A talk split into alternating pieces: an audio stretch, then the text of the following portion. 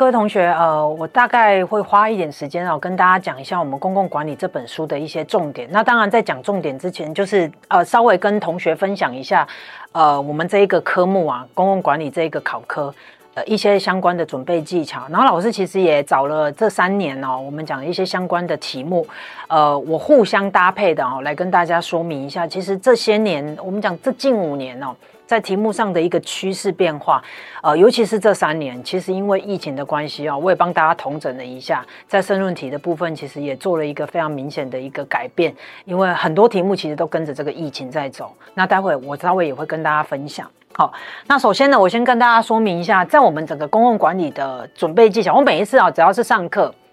就算我们是这本书啊，我也都希望可以让同学知道说，呃，当我们怎么去准备这一个公共管理的科目。我相信各位同学也都有准备行政学，然后我有很多同学会有一个疑惑：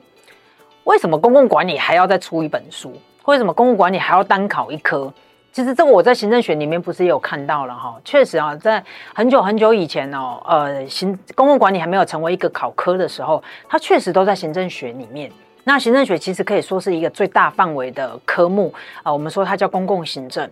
那公共行政里面包含了传统公共行政，然后我们也也知道是公共管理、公共政策这几个呃主题哈。可是你会发现，不论是公共管理或公共政策，其实它都被单拉出去变成一个专门的考科。那主要的原因是因为啊，像公共管理，我们很明确可以知道那个切点，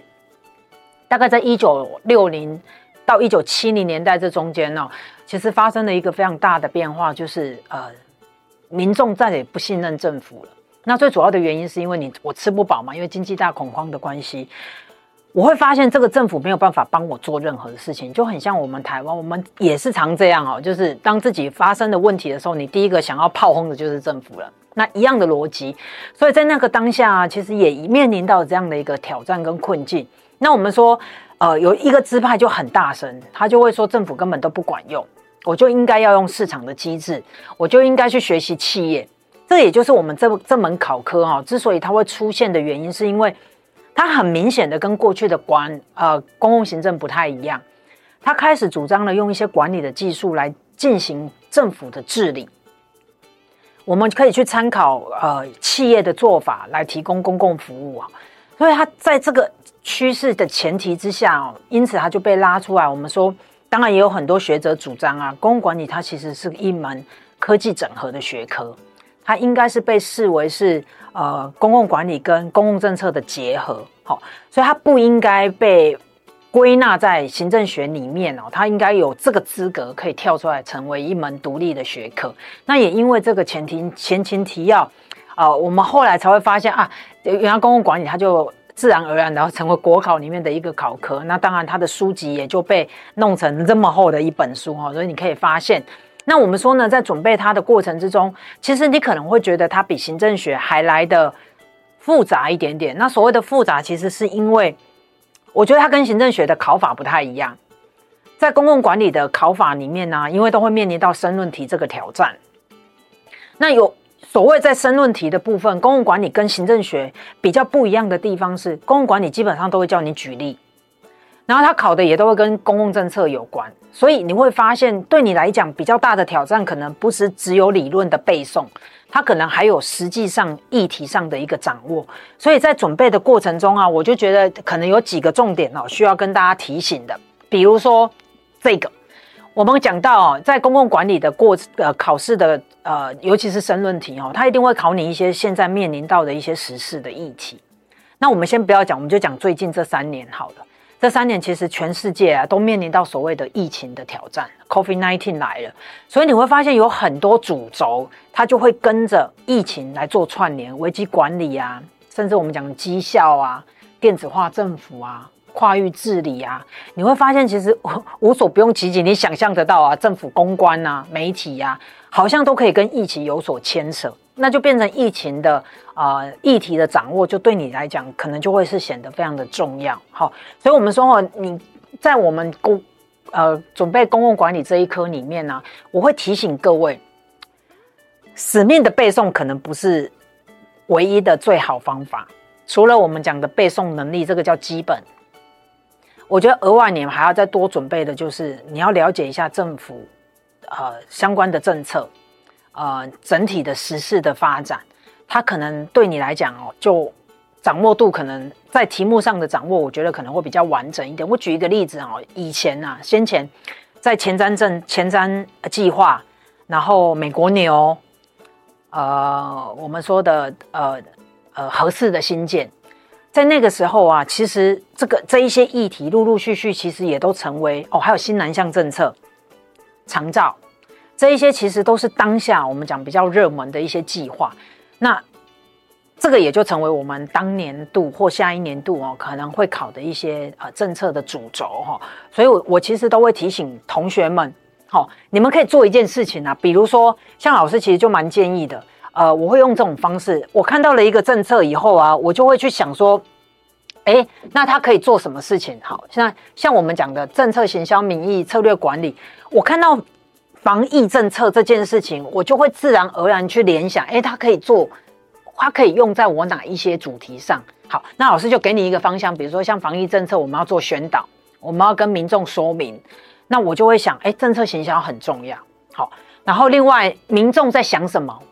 呃，我举一个例子哦，比如说，你记不记得在口罩实名制这件事情上面，第一次，呃，政府发布这个口罩实名制的时候，他必须得要呃现场排队到到那个呃特约药局，可是，一下子民众就来了，他就说，那我们要上班的，我们根本没有办法排队，所以很快的，政府又做了第二波的补救方法，就是我们可以用宅配，那宅配又来了。我为什么要付宅配的费用啊？所以又来了个三点零，就是你可以到超商取货。所以你会发现，其实民意这件事情，针对于我们在整个疫情的啊、呃、一些政策制定上面，它其实也有很大的一个作用。所以我觉得，哎，我又想到了民意。然后，甚至在过去先前的考古题里面啊，我们就过去三年，它也有跟策策略规划。因为你要想象，每一项政策都是要经过策略规划，所以它还是可以跟策略管理有关。就短时间啊，老师就你可以一时之间哎想得到的，那比如说像危机管理也是，有吗？好，那危机管理就跟整个疫情啊，我们讲 COVID-19 的爆发。它可能就会比较有关，可能跟防疫政策比较没关，但是跟疫情的防范这件事情就会比较有关。好，老师大概就会做这一个，然后比如说疫情后的经济措施这个部分，它也跟政策行销有关啊，它也跟政府的公关有关啦，哈，因为你要去做呃这方面相关的经济措施的宣导等等，所以这个大概就是呃老师大概会用的方法，然后我会用这样子的建议哦，就是你可以准备一个小本子。